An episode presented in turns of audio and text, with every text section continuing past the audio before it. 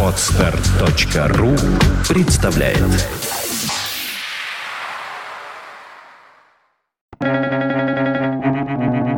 Свободное радио Компьюлента Не будь волшебником, будь магией. Леонард Коэн.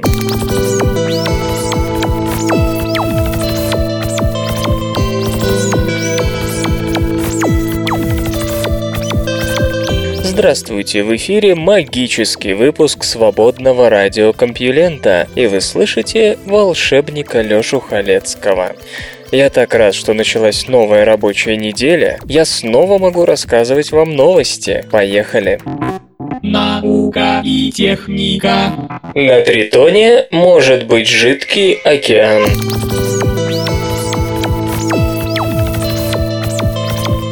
Над Тритоном занимается Заря. День будет таким же холодным, как и все предыдущие. Даже вулканы выбрасывают здесь жидкие газы вместо магмы. Но под поверхностью, температура которой держится на отметке минус 235 градусов по Цельсию, все-таки есть нечто более гостеприимное – жидкий океан. Только на первый взгляд этот спутник Нептуна кажется еще одной ледяной луной. В действительности он намного интереснее. Начнем Начнем с того, что Тритон – единственный большой спутник в Солнечной системе, который вращается вокруг своей планеты в направлении обратном ее вращению. Спутник не может образоваться на такой ретроградной орбите, и это означает, что Тритон родился в другом месте и только потом был захвачен газовым гигантом. Он очень похож на Плутон и, вероятно, сформировался где-то там, на внутреннем краю пояса Койпера. Voyager 2 пролетел мимо Тритона в 1989 году. Полученные им снимки демонстрируют признаки криовулканизма, извержения подповерхностных жидкостей, которые быстро замерзают при контакте с внешним миром. Таким образом, Тритон присоединился к короткому списку геологически активных миров Солнечной системы. Поверхностный лед тоже уникален. В основном он состоит из азота, рельеф напоминает кожуру канталупа, а полярная шапка из замороженного жидкого метана. И вот, наконец, новая модель подтвердила, что Тритон не напрасно назван в честь древнегреческого морского божества. Под ледяной шкурой может скрываться жидкий океан. Итак, мы знаем, что Тритон был захвачен Нептуном. Поначалу он должен был находиться на сильно вытянутой орбите, и только потом перешел на круговую под действием приливных сил планеты. В результате этого процесса неизбежно выделение энергии, нагревающей спутник, повышение температуры, скорее всего, затронуло не только внешние слои, но и 1900-километровое ядро. О существовании океана на Тритоне говорили и другие модели, но они были довольно просты. Сосвата Хирмаюндер из Университета Мэриленда и его ученик Джоди Гемен разработали более подробную модель, которая учитывает воздействие на температуру Луны радиоактивного распада особых минералов и орбитального взаимодействия. Хотя тепло тепло радиоактивного распада на несколько порядков больше, чем тепло приливного воздействия, ядро не смогло спасти внешний слой тритона от замерзания. Тем не менее, исследователи обнаружили, что даже небольшое количество тепла в результате орбитального перетягивания имело огромное значение, поскольку оно воздействует на основание ледового покрытия подповерхностного океана. Иными словами, на остывающий океан было наброшено теплое одеяло. Пока орбита остается кажется не идеально круговой, но варьируется в пределах хотя бы нескольких километров, океан должен сохраняться. Этот океан содержит большую дозу аммиака, удерживающую воду от замерзания, даже если температура опускается ниже минус 90 градусов по Цельсию. Таким образом, хотя это самый внешний океан Солнечной системы, там не так холодно, как в углеводородных озерах Титана с их минус 180 градусами по Цельсию. SpaceX. Что дальше?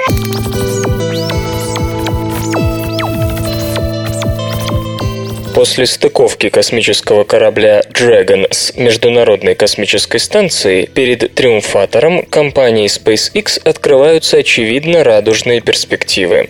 Элон Маск, глава SpaceX, немедленно поделился своим видением будущего с прессой.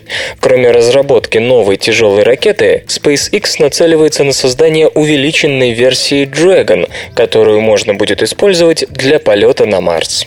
Руководитель SpaceX в очередной раз заявил, что модель поддерживаемых государством космических полетов порочна и является главной причиной длительного отсутствия инноваций в космическом секторе. По его словам, сейчас, после успешного испытания теплового щита, главной конструктивной особенности, позволяющей сделать Dragon по-настоящему многоразовым, его компания намерена сосредоточить усилия на внедрении в свои космические аппараты нескольких не менее смелых решений. Господин Маск утверждает, что шаттлы не были истинно многоразовыми уже потому, что их основной топливный бак сбрасывается при каждом старте. Кроме того, многоразовые компоненты были ненадежными или дорогостоящими, а потому шаттлы закончили свою карьеру, выводя грузы на орбиту в четверо дороже, чем обычные ракеты. Но означает ли провал такой концепции провал многоразовости в космосе? Нет, полагает Элон Маск. Топливо, окислитель и газ наддува, требующиеся для одного полета Falcon 9, по его словам, стоят всего 200 тысяч долларов, а миссия в целом обходится в 60 миллионов долларов. 99,67% стоимости таким образом составляет цена одноразовой ракеты. Такой же была бы и ситуация с Dragon, не будь капсула многоразовой. В будущем, начиная с шестого полета Фалконов, предполагается начать сбор первой и даже второй ступени ракеты-носителя, благо они оснащены парашютами. По мнению господина Маска, нужно будет посмотреть, насколько хороши они будут после старта, и при высокой сохранности оценить, насколько эффективным будет их повторное применение. Следующий насущный этап – создание в 2012 году и запуск в 2013 новой версии ракеты-носителя Falcon Heavy, способной доставлять на низкую околоземную орбиту до 53 тонн. Не обошел глава SpaceX и вопрос о полете на Марс. По его словам, хотя нынешние модификации Falcon и космического корабля Dragon не годятся для этого, Falcon Heavy сможет доставить будущую несколько увеличенную версию Red Dragon к Марсу, причем приземлится корабль на тяге собственных двигателей. В условиях низкой плотности марсианской атмосферы использование парашюта будет малоэффективно, отмечает господин Маск. При этом даже с учетом дополнительного веса топлива и двигателей, Red Dragon все равно сможет доставить на поверхность не менее тонны груза. Элон Маск пояснил, что его компания не похожа на НАСА. SpaceX почти не использует аутсорсинг в основных областях – двигатели, корпус корабля и ракеты, а также авионика производится ею самостоятельно. НАСА же в разгар эры шаттлов, наоборот, отдавал основную часть работы на откуп частным производителям, которые, во-первых, не были заинтересованы в уменьшении стоимости своей части контракта, а во-вторых, даже обнаружив то или иное инновационное решение, не могли повлиять на конструкцию космического аппарата в целом, ведь решающее слово всегда оставалось за НАСА-консерваторами. Частично почти полное отсутствие аутсортинга определяется, по мнению господина Маска, и общей ситуацией в ракетостроении. Нет никакого Foxconn в ракетном бизнесе. Если сравнивать ситуацию с Apple, которая также во многом обходится в проектировании своей техники без аутсорсинга, то отдать производство на сторону яблочники, по крайней мере, смогли. Было кому. А вот в ракетостроении нет компаний, готовых взять на себя подобные задачи. Другой проблемой остается тесная связь гражданских ракетных технологий с технологиями производства межконтинентальных баллистических ракет, что делает невозможной международную кооперацию, тем более с Китаем. После пермского вымирания жизнь возрождалась мучительно долго.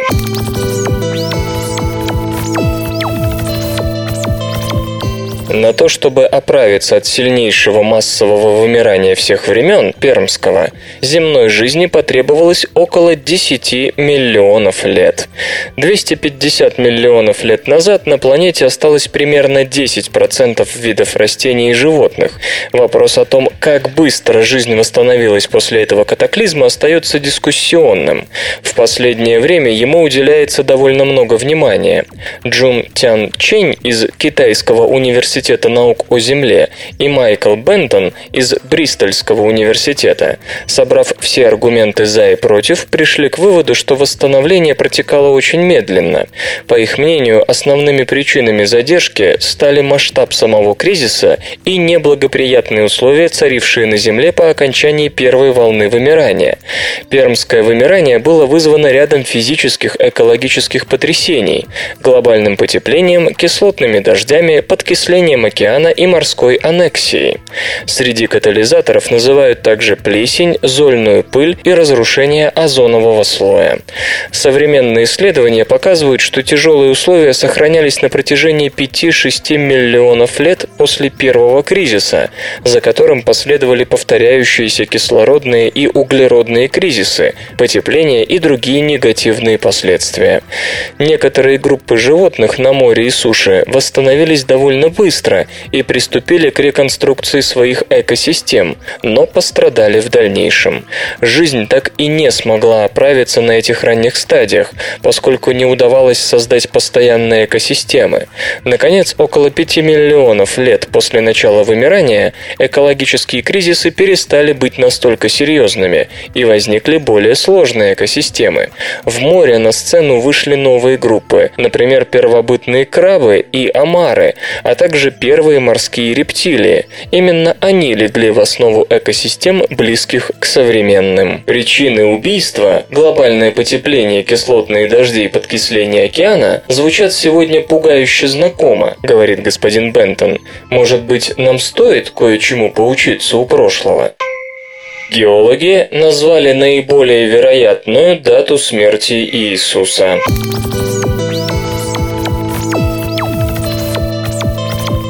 Джефферсон Уильямс из компании Supersonic Geophysical США, Маркус Шваб и Ахим Брауэр из Германского исследовательского центра наук о Земле попытались реконструировать сейсмическую активность в районе Мертвого моря на заре новой эры и пришли к выводу, что Иисуса, скорее всего, распяли в пятницу 3 апреля 1933 года.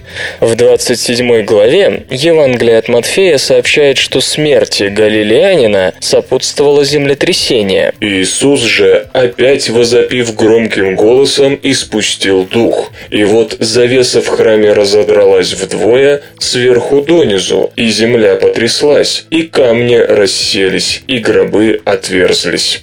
Исследователи изучили три керна, добытые на спа-курорте Эйнгиди у Мертвого моря, в 13 километрах от Иерусалима. Годичные слои отложений в осадке говорят о том, что по крайней мере два сильных толчка сотрясли этот регион на рубеже эпох. Одно из них произошло в 31 году до нашей эры, второе между 26 и 36 годами нашей эры. Оставалось только подобрать наиболее подходящий год. На помощь пришли письменные источники. Все канонические Евангелия указывают на то, что распятие пришлось на прокураторство в Иудее Понтия Пилата. Об этом упоминает и Тацит в анналах, но специалистов есть стойкое подозрение, что это позднейшая правка. И состоялась в пятницу, а Иисус умер за несколько часов до Шаббата, то есть вечером. Синоптические Евангелия отмечают также, что смерть наступила до заката 14 дня месяца Нисана, незадолго до пасхального седера. Евангелие от Иоанна, напротив, говорит о том, что это произошло вечером 15 Нисана. Сопоставив все данные, исследователи пришли к выводу, что наиболее вероятная дата 3 апреля 1933 года. При этом они отмечают, что землетрясение было достаточно сильным, чтобы деформировать осадок в районе Эйнгиди, но едва ли способным вызвать те разрушения, о которых повествует Новый Завет. Что касается темноты, окутавшей землю после смерти Иисуса, об этом пишут три из четырех канонических Евангелия. Скорее всего, речь идет о пыльной буре. Была ли она в действительности, тоже можно будет установить по анализу отложений в окрестностях Иерусалима. Железо и, и, и, и, и, и гаджеты. Представлен первый в мире дисплей для смартфонов формата Full HD. Компания LG Display объявила о разработке первого в мире экрана для коммуникаторов, обладающего разрешением 1920 на 1080 пикселов, формат Full HD. Представленный дисплей выполнен по технологии HSIPS – Advanced High Performance in Plane Switching. Диагональ равна 5 дюймам, плотность пикселов составляет 440 точек на дюйм. Для сравнения, 3,5-дюймовая панель Retina смартфона Apple iPhone iPhone 4s обладает разрешением 960 на 640 точек и плотностью пикселов 326 точек на дюйм. По заявлениям LG, качество изображения на новом экране настолько высоко, что человеческий глаз не в состоянии различить отдельные точки.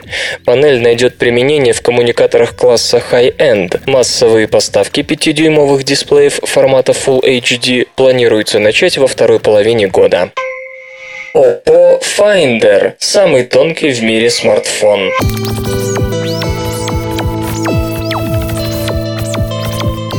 6 июня начинается прием предварительных заказов на коммуникатор Oppo Finder под управлением операционной системы Android 4.0.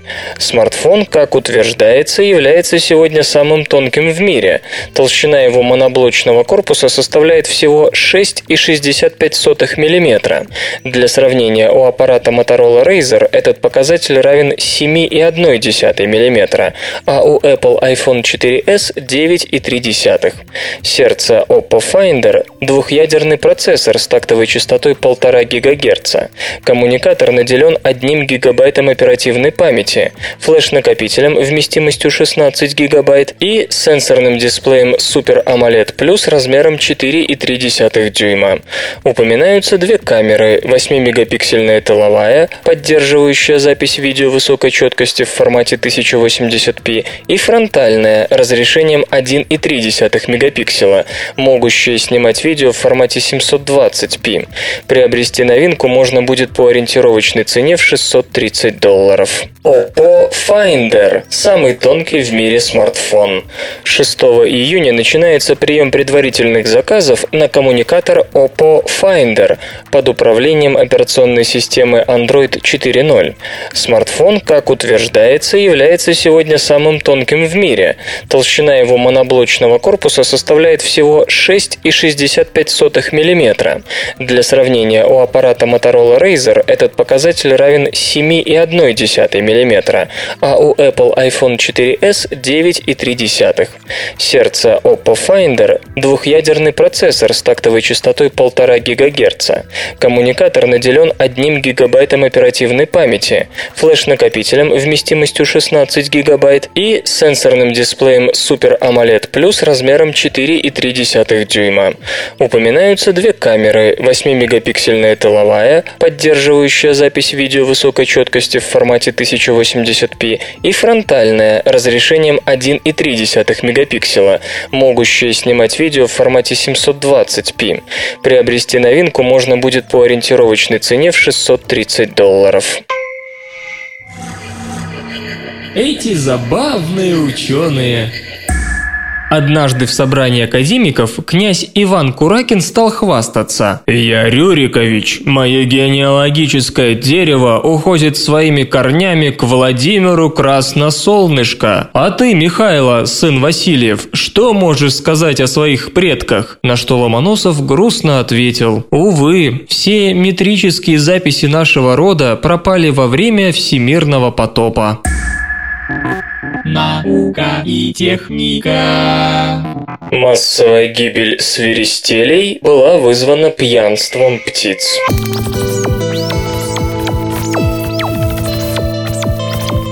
Ученые разобрались с массовой гибелью свиристелей, случившейся несколько лет назад в Калифорнии. Рацион свиристелей на 84% состоит из фруктов. Это и стало причиной их гибели на территории Калифорнии несколько лет назад, когда целые стаи этих птиц гибли средь бела дня, разбиваясь о заборы и окна. Американские орнитологи проанализировали содержимое пищеварительного тракта погибших свиристелей и обнаружили, что птицы попросту переели ягод перечного дерева. Перебродившие фрукты, во-первых, повредили у них печень, а во-вторых, вызвали сильное опьянение. В действительности свиристели хорошо приспособлены к поеданию огромных количеств ягод и плодов.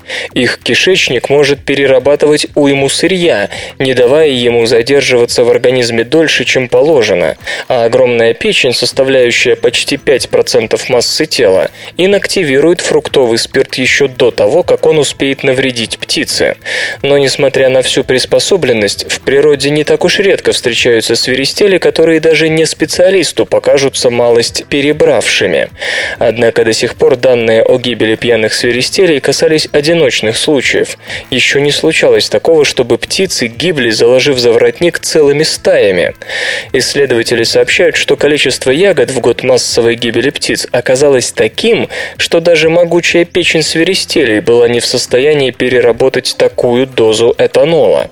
У свиристелей нет зоба, а запасы пищи они до поры хранят в пищеводе, где, по словам исследователей, ягоды подвергаются интенсивной ферментации. То есть даже если бы птицы не ели перезревшие ягоды, они все равно сбраживались бы у них в пищеводе, а количество этих ягод было таково, что в какой-то момент концентрация алкоголя в крови оказалась несовместима с нормальным полетом и жизнью. Злокачественные мутации оказались проще, чем считалось.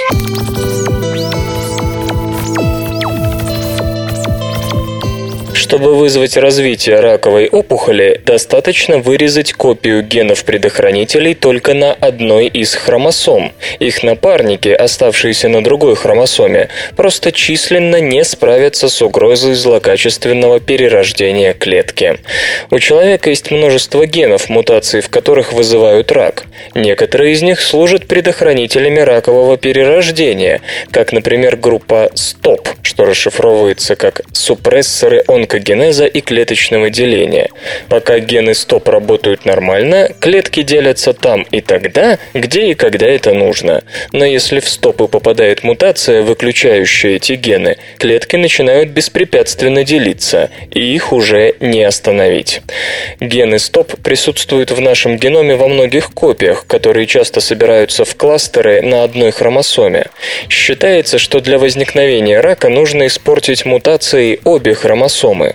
В случае стоп это означает, что и на материнской, и на отцовской копии хромосомы должны произойти делеции, вырезание этого кластера. Если делеция случится только на одной из хромосом, оставшаяся копия сможет работать за себя и за того парня, по-прежнему защищая организм от опухолей. Однако, как выяснили исследователи из Гарварда, все может быть гораздо проще. Для возникновения рака достаточно вырезать гены предохранителей только из одной хромосомы. В статье, опубликованной в журнале Science, исследователи говорят о том, что копии генов стоп на разных хромосомах – это не основной и запасной игроки, а единая команда, работающая по накопительному принципу. То есть активности кластера генов лишь с одной хромосомы недостаточно для того, чтобы полностью предотвратить возможность злокачественного перерождения. С каждым неработающим геном стоп вероятность развития рака возрастает, лет, и полная делеция стоп на одной из хромосом означает 50% вероятность появления опухоли.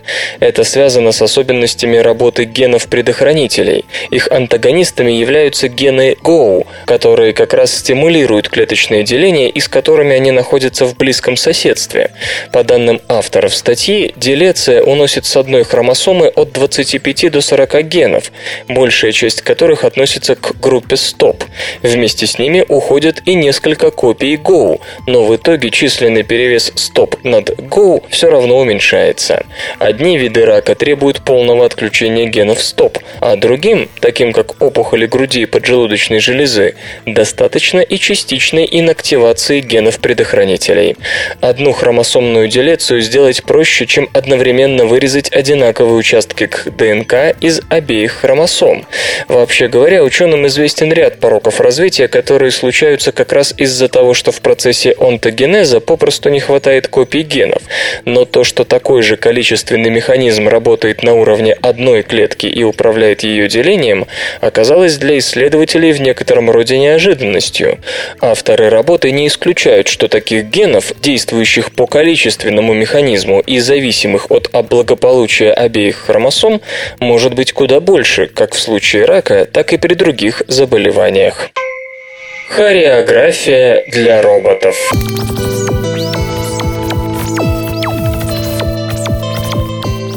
Момента возникновения относительно недорогих гуманоидных роботов стали появляться новые классы задач, которые трудно осуществить, используя традиционные робототехнические подходы. Одной из таких задач являются синхронизированные действия больших групп роботов. Кажется, исследователям из Массачусетского технологического института удалось найти свежий подход к реализации такой слаженности. Обычно, чтобы добиться синхронизированных действий от роботов, их объединяют в группы, внутри которых они действуют, копируя движения своих товарищей. Буквально делают как все. Но с этим есть проблемы. Латентность в изменении роботом оценки действий товарища накладывается на латентность в реализации соответствующего собственного поведения. Самое печальное в том, что в по-настоящему больших группах роботы, находящиеся на периферии, не видят тех, кто вдали, и начинают перестраивать выстраиваться только тогда, когда свое поведение соседи меняют. То есть на практике реализуется другой известный принцип – кто в лес, кто по дровам. Кроме того, если одного робота в середине группы повалить, то даже блистательно танцующая группа немедленно поплывет. Таким образом, надежность системы групповых действий для стаи роботов равна надежности самого слабого звена.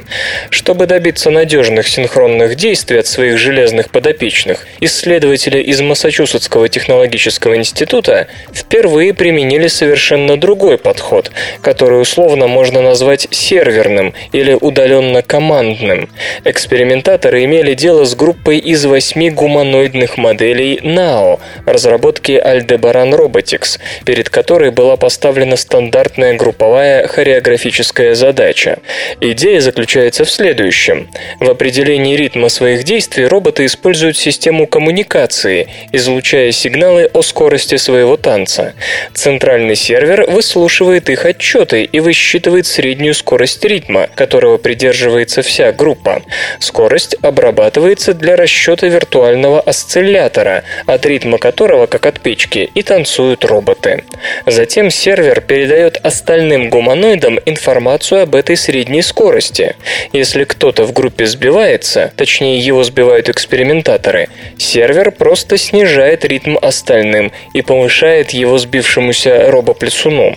Если исследователи не дают роботу танцевать, оставшиеся танцуют в том же темпе, а при возвращении изъятого из группы собрата вновь замедляют темп, при том, что сервер слегка ускоряет отставшего.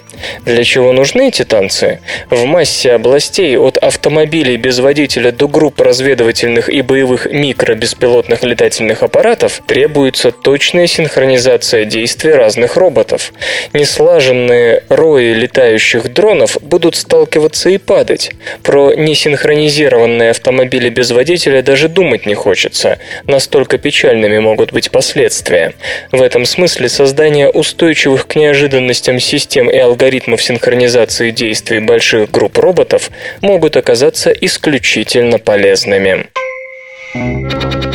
Железо и гаджеты. ViewSonic готовит огромный планшет.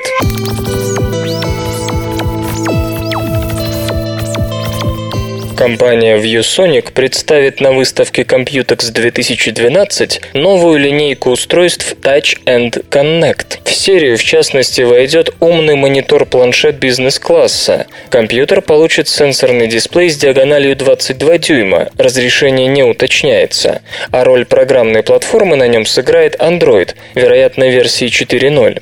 Использовать устройство предлагается в качестве настольной системы. Кроме того, ViewSonic планирует продемонстрировать прототипы планшетов под управлением Windows 8. Информации о технических характеристиках устройств пока нет.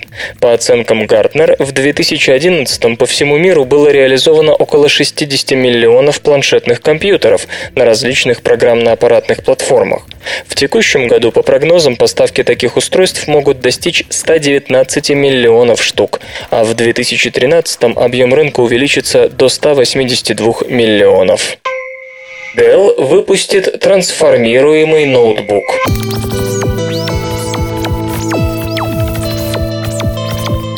Компания Dell, по сообщениям сетевых источников, помимо планшета Latitude 10, готовит трансформируемый ноутбук XPS 12. По конструкции корпуса новинка будет аналогична мини-компьютеру Inspiron Duo. Она получит сенсорный дисплей, закрепленный внутри рамки с помощью двух шарниров. Благодаря этому экран можно перевернуть и положить тыльной частью на клавиатуру, превратив ноутбук в планшет.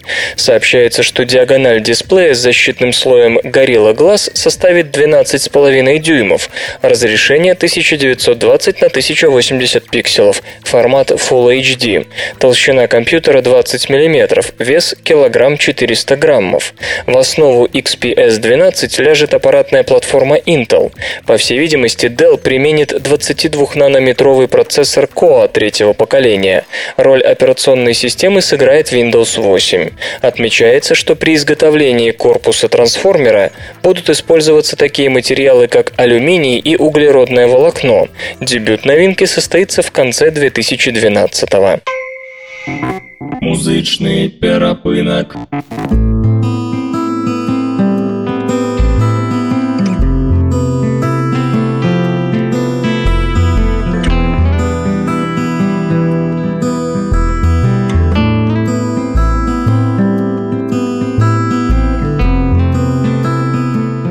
Сегодня в эфире свободного радиокомпьюлента группа «Ромео должен умереть», а получать эстетическое удовольствие мы будем от песни «Зима».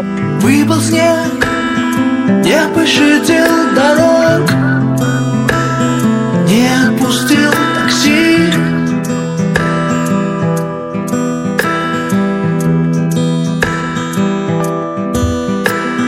Я не смог, не опоздать не смог. И опоздал, прости.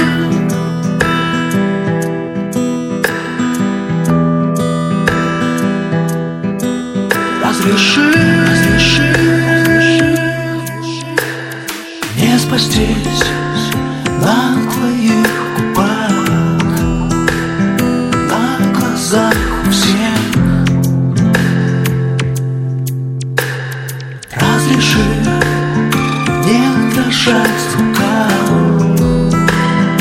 Не идти к себе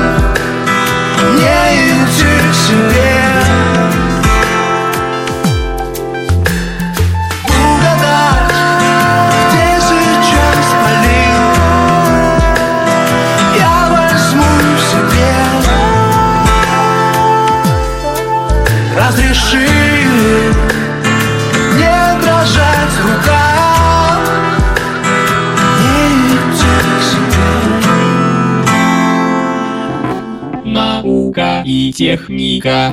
Тропический фрукт поможет победить ожирение.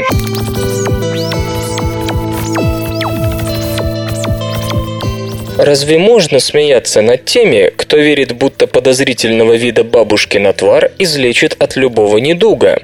Немало травок скрывают в себе огромный потенциал. Вспомним хотя бы экстракт из семян чертополоха, он же бодяга, он же татарник, содержащий силимарин, смесь четырех активных компонентов, который восстанавливает печень даже в самых серьезных случаях. А при отравлении бледной поганкой врачи только на него и полагаются, ибо ничего лучшего просто нет. А теперь вот и австралийские ученые сообщают, что компоненты, содержащиеся в кожуре определенных сортов манго, но не в мякоти, препятствуют образованию жировых клеток. С экспансией фастфуда во всех его проявлениях, с использованием гормональных препаратов в мясном производстве, ожирение давно стало общемировой проблемой, которая является причиной куда более сложных заболеваний, включая сахарный диабет второго типа, сердечную недостаточность и даже рак, в первую очередь печени. Немного общей информации. Жировые, адипозные ткани производятся посредством увеличения числа жировых клеток, адипоцитов, а также за счет накопления липидов в уже существующих клетках. Развитие адипоцитов происходит при адипогенезе, процессе, который включает появление и развитие при адепоцитных клеток и аккумулирование липидов. Лишь помешав этому, можно снизить уровень аккумулирования жира в организме. Тропические фрукты содержат много самых разных фитохимикатов, природных химических соединений растительного происхождения, часть которых, как было показано, способна замедлять адипогенез. Так, ученые из Университета Квинсленда, Австралия, руководствуясь только им одним известным соображениями, решили протестировать экстракты кожуры различных сортов манго на их активность против адипогенеза, а также сравнить эти экстракты с действием экстрактов мякоти. Как оказалось, экстракты кожуры двух сортов манго, Ирвин и Намдокмай, успешно ингибировали развитие адипоцитов. Причем, по словам исследователей, скорее всего, речь идет не об одном активном веществе, а об уникальной композиции биоактивных ингредиентов. А вот мякоть обоих сортов не проявляла никакой активности, что, по-видимому, также объясняется иной фитохимической композицией. Что дальше? Кажется, это всем удобно. Кожура медикам, мякоть людям. Но, во-первых, сложно себе представить компанию, занимающуюся сбором кожуры манго и способную обеспечить потребителей в общемировом масштабе. А во-вторых, гораздо более разумным видится работа с полученными результатами с целью выяснения того, что же на самом деле происходит при использовании экстракта кожуры манго, чтобы в дальнейшем попробовать создать средства направленного действия, не связанные с природным источником. Ну а герои заметки, австралийцы, взялись выяснить, какие гены ответственны за создание уникальной композиции фитохимикатов кожуры манго. Иммунные клетки и акулы охотятся одинаково.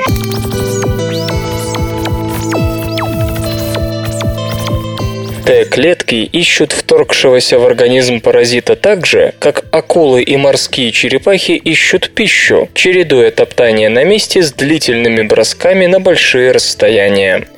Иммунные клетки, разыскивающие паразитов, ведут себя подобно хищным животным в поисках добычи.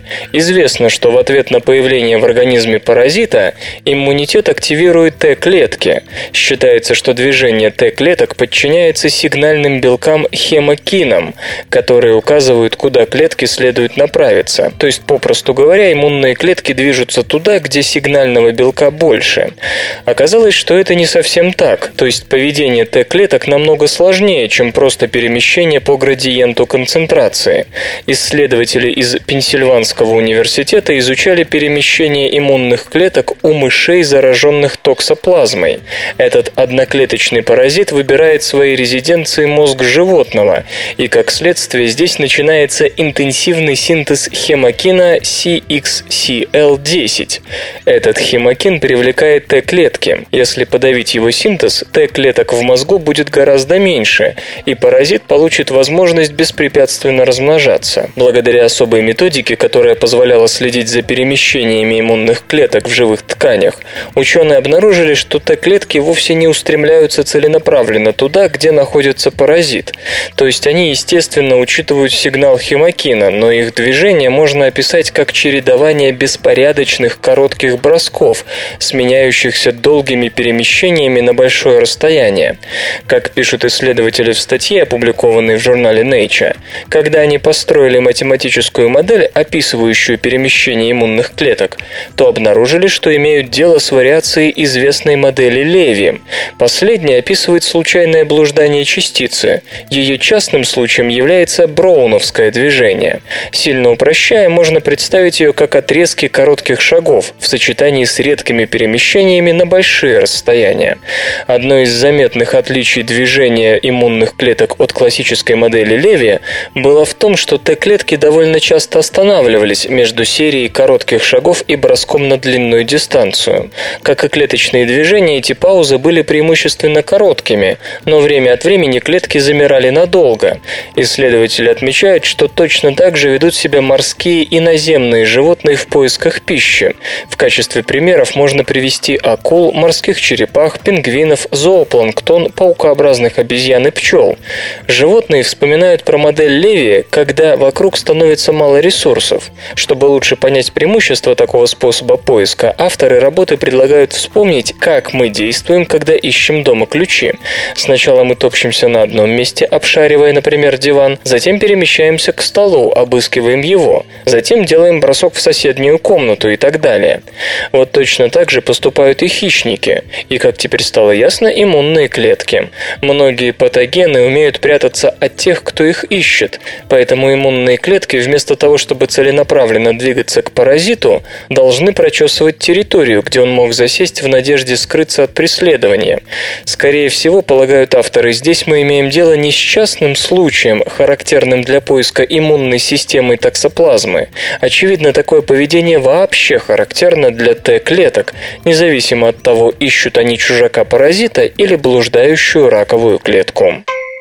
Для перевозки грузов клетка использует белки-трансформеры.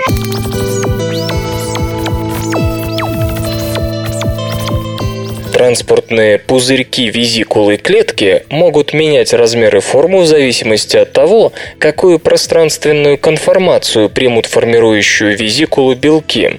Транспорт веществ внутри клетки у эукариот происходит с помощью визикул, мембранных пузырьков-контейнеров, которые перевозят внутри себя разные вещества от одной клеточной органеллы к другой.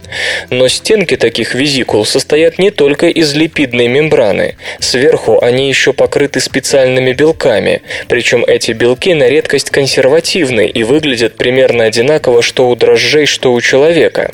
Транспортные визикулы получаются разными по размеру. В связи с этим возникает вопрос, как разные размеры пузырьков согласуются с белковой оболочкой поверх их мембраны. Структурные исследования показали, что белковые молекулы полимеризуются, образуя регулярную решетку. При этом набор соединений, которыми молекулы соединяются соединяются друг с другом, остается одним и тем же. Конечно, увеличивать визикулу можно добавлением новых элементов, но как быть, если все соединения у всех элементов уже использованы, а объем пузырька увеличить надо? Исследователи из Европейской молекулярно-биологической лаборатории, Германия, разобрали трехмерную структуру сферических клеток, образованных копии, одним из белков, покрывающих визикулярные мембраны. Как пишут ученые в журнале Science, копии копии оказался чем-то вроде трансформера. Когда появлялась необходимость связаться с большим количеством звеньев в решетке, молекулы белка меняли конформацию, и у них появлялись новые точки стыковки. Это как если бы у робота, кроме имеющихся четырех конечностей, возникали еще две-три. Более того, изменения конформации влияли не только на число контактов, то есть на размер визикулы, но и на ее форму. То есть клетка способна создавать нужные перевозочные контейнеры в зависимости от количества груза и его качества. Ранее уже появлялись работы, в которых исследователи пытались описать структуру мембранно-белковых клеток, используемых для внутриклеточного транспорта. Но до сих пор ученые имели дело лишь с фрагментами визикул, которые к тому же были отчасти искусственными конструкциями.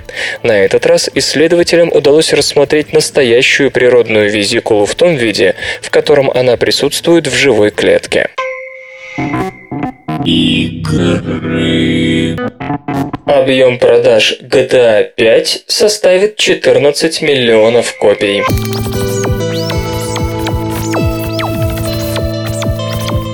Маркетинговая компания Stern Eggy оценила потенциал готовящегося к релизу экшена Grand Theft Auto 5.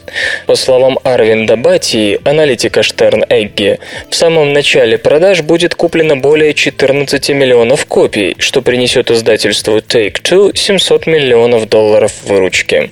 Чтобы понять, насколько это много, замечу, что выручка от всех игр прошлого финансового года принесла лишь 825 миллионов миллионов 800 тысяч долларов выручки. Планируется, что релиз GTA 5 состоится до конца этого финансового года, то есть до 31 марта 2013.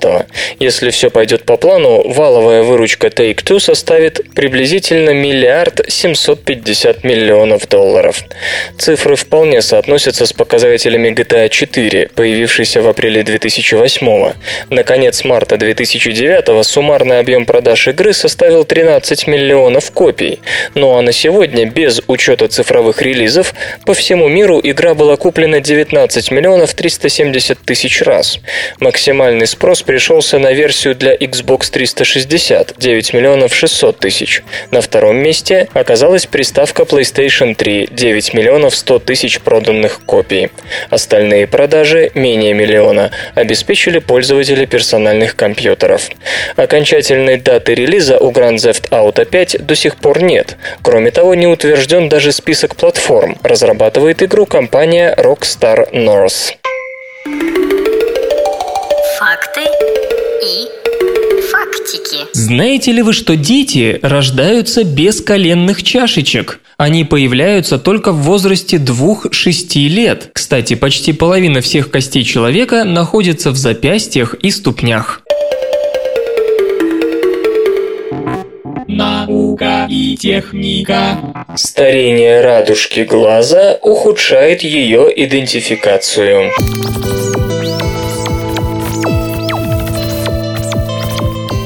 Система распознавания человека по радужной оболочке глаза могут быть не столь эффективными, если их используют для идентификации человека, чья радужка была занесена в базу данных много лет назад. В лучшем случае это означает некоторые ограничения для практической применимости таких технологий, в худшем – полную невозможность их использования. В Объединенных Арабских Эмиратах, Великобритании, а с недавних пор и в США, в аэропортах и других общественных местах идет активное внедрение систем идентификации человека по радужке глаза. Однако с недавних пор стало понятно, что технология, мягко говоря, не совсем доработана. Кевин Бойер, профессор информатики из Университета Нотр-Дам США, вместе со своим коллегой Сэмюэлом Фенкером использовали коммерческое программное обеспечение последнего поколения для анализа радужки 644 глаз, изображения которых были записаны между 2008 и 2011 годами. При этом они сравнили изображения, сделанные с разрывом в месяц, с тем, что было запечатлено год, два и три назад. Выяснилось, что ошибка, неспособность установить идентичность радужки одного и того же человека, в случае увеличения периода с месяца до трех лет выросла на 153%. Все системы распознавания имеют определенный процент ошибок. Относится это и к идентификации по радужке. Однако, если бы старение радужки глаза не влияло на возможность ее распознавания, то процент ошибок всегда был бы одинаковым, отмечают исследователи. Одним из основных маркетинговых постулатов системы распознавания по радужке было то, что одного фотографирования радужки хватает на всю жизнь. Теперь это утверждение опровергнуто. Вероятность ложной позитивной идентификации, опознания разных людей как одного человека, значительно меньше. После месяца она составляет 1 к 2 миллионам, а после трех лет – 2,5 к 2 миллионам. Это немного, но, по мнению господина Бойера, эффект будет кумулятивным. После 5-10 лет это станет проблемой и огромной, объясняет исследователь. Так, всего через 12 лет вероятность ошибки может вырасти до 40 раз, что поставит под сомнение саму целесообразность использования подобного способа идентификации. Что делать? Периодически обновлять базу данных или изменять алгоритмы распознавания радужки с учетом происходящих в ней возрастных изменений. По мнению Кевина Бойера, первый путь связан с ростом неудобств для населения страны, в которой внедряется такая система. А вот второй может быть значительно перспективнее. По его словам, никто просто не пытался создать алгоритм распознавания, который учитывал бы возможность возрастания изменений глаза. Получено четкое изображение химической структуры олимпийской молекулы.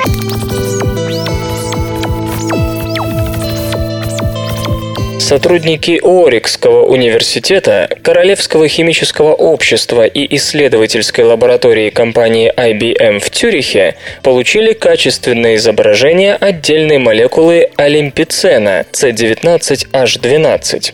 Название этого соединения отражает его химическую структуру. Олимпицен формируется из пяти гексагональных колец, расположенных в виде символа Олимпийских игр. Молекулы такого типа представляют большой практический интерес интерес, замечает участник экспериментов Дэвид Фокс. Олимпицин близок к графену и входит в группу соединений, имеющих потенциально интересные электронные и оптические свойства. Эти молекулы могут пригодиться при конструировании новых солнечных элементов и технологичных источников излучения, вроде светодиодов. Хотя химики узнали об олимпицине довольно давно, авторы исследования разработали свою, более эффективную технологию его синтеза. Первое изображение структуры молекулы было получено с помощью сканирующего туннельного микроскопа, но разрешение снимка оказалось недостаточно высоким. Чтобы рассмотреть олимпицен во всех деталях, ученые провели отдельную серию наблюдений по опробованной ими в 2009 году методике бесконтактной атомно-силовой микроскопии. В тех опытах трехлетней давности, напомню, была раскрыта структура молекулы пентацена C22H14, состоящей из пяти выстроенных в линию бензольных колец. На новых фотографиях молекулы олимпицена размером 1,2 нанометра видны абсолютно четко. Ключом к увеличению разрешающей способности стала тончайшая атомарного размера игла микроскопа, а также высокая стабильность системы, подчеркнул исследователь из IBM Лео Гросс. Как получить 18 сотых микроватт из одной миллиметровой капли?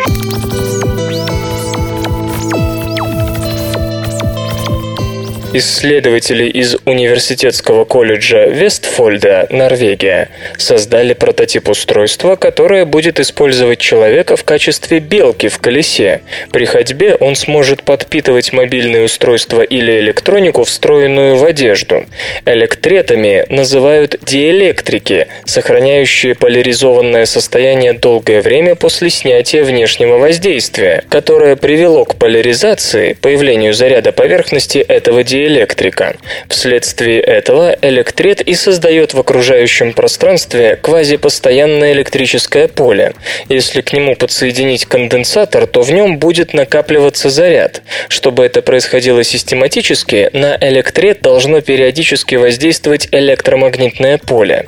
Цзао Чу Дун вместе с коллегами разработал микрогенератор, использующий капельку проводящей жидкости, ползающую взад-вперед по электретной пленке, пленке и при наличии внешних низкочастотных вибраций, вызывающую появление электрического заряда на стороннем конденсаторе.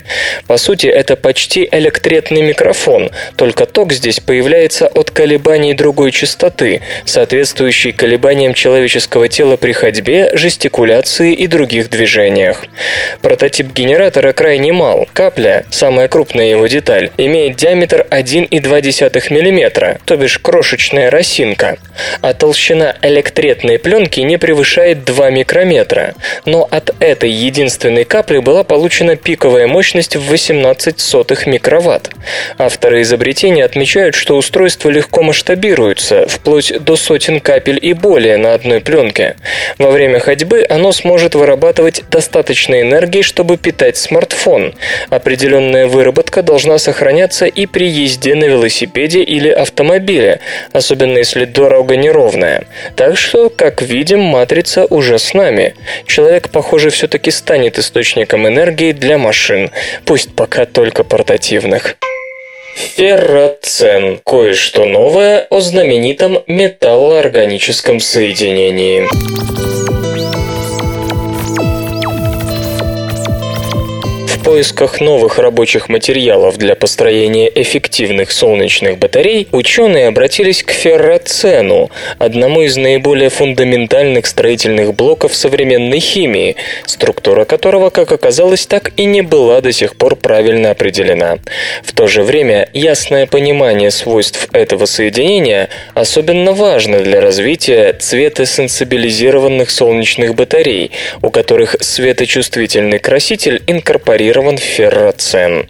Авторы работы, результаты которой опубликованы в Journal of Organometallic Chemistry, отмечают, что на исследования в области развития солнечных батарей на основе синтетических материалов в ближайшее время будут потрачены миллионы долларов, чему причиной ожидаемая дешевизна производства. Но все это будет иметь смысл только в том случае, если удастся достичь определенной величины эффективности синтетической батареи. Ученые из Технологического университета Суинберна, Австралия, работающие под руководством Фэн Ван, считают, что детальное изучение свойств ферроцена способно помочь открыть путь к развитию глобальной солнечной индустрии. А начинать австралийским ученым пришлось с определения структуры этого металлоорганического комплекса, точнее с выяснения древнего недоразумения, вписанного во все учебники. Ферроцен представляет собой комплекс комплекс из класса сэндвичевых соединений, в котором центральный атом железа расположен между двумя пятичленными углеродными циклами. Комплекс может существовать как в заслоненной, так и в заторможенной конформациях, которые отличаются лишь углом поворота углеродных колец вокруг центральной оси молекулы. Как оказалось, это различие в ответе за существование различных вибрационных уровней центрального атома железа, измеряя которой становится возможной идентификация тонкой структуры молекулы ферроцена. Самым удивительным в результатах исследования оказалось то, что вопреки ожиданиям именно заслоненная конформация представляет собой настоящий энергетический минимум, в то время как заторможенная является лишь седлообразной точкой. Расщепление сигнала вибрационных колебаний величиной дельта U равно 17 сантиметрам в минус первой степени в области области от 450 до 500 см в минус первой. Как оказалось, это характеризует именно заслоненную конформацию, что идеально согласуется с теоретическими расчетами, проведенными в примитиве с использованием теории функционала плотности. Таким образом, одним из следствий сделанного в рассматриваемой работе открытия является то, что более ранние инфракрасные спектры, полученные Липпинкоттом и Нельсоном в 1958 году, были ошибочными ошибочно приписаны заторможенной конформации, в то время как они принадлежали смеси заслоненной и заторможенной конформации. Причем переход одной конформации в другую, скорее всего, произошел под действием инфракрасного излучения. Ну а другим итогом стала необходимость перерисовки молекул ферроцена во всех энциклопедических и методических изданиях, включая Википедию, в которых этот комплекс неизменно изображается в заторможенной конформации. Свободное радио Компьюлента.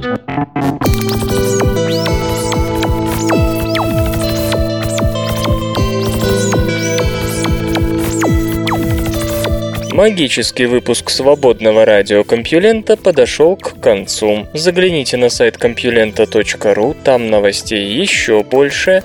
Ну а меня, Лешу Халецкого, вы обязательно услышите завтра. Обещаю и держите себя в руках. Свободное радио Компьюлента.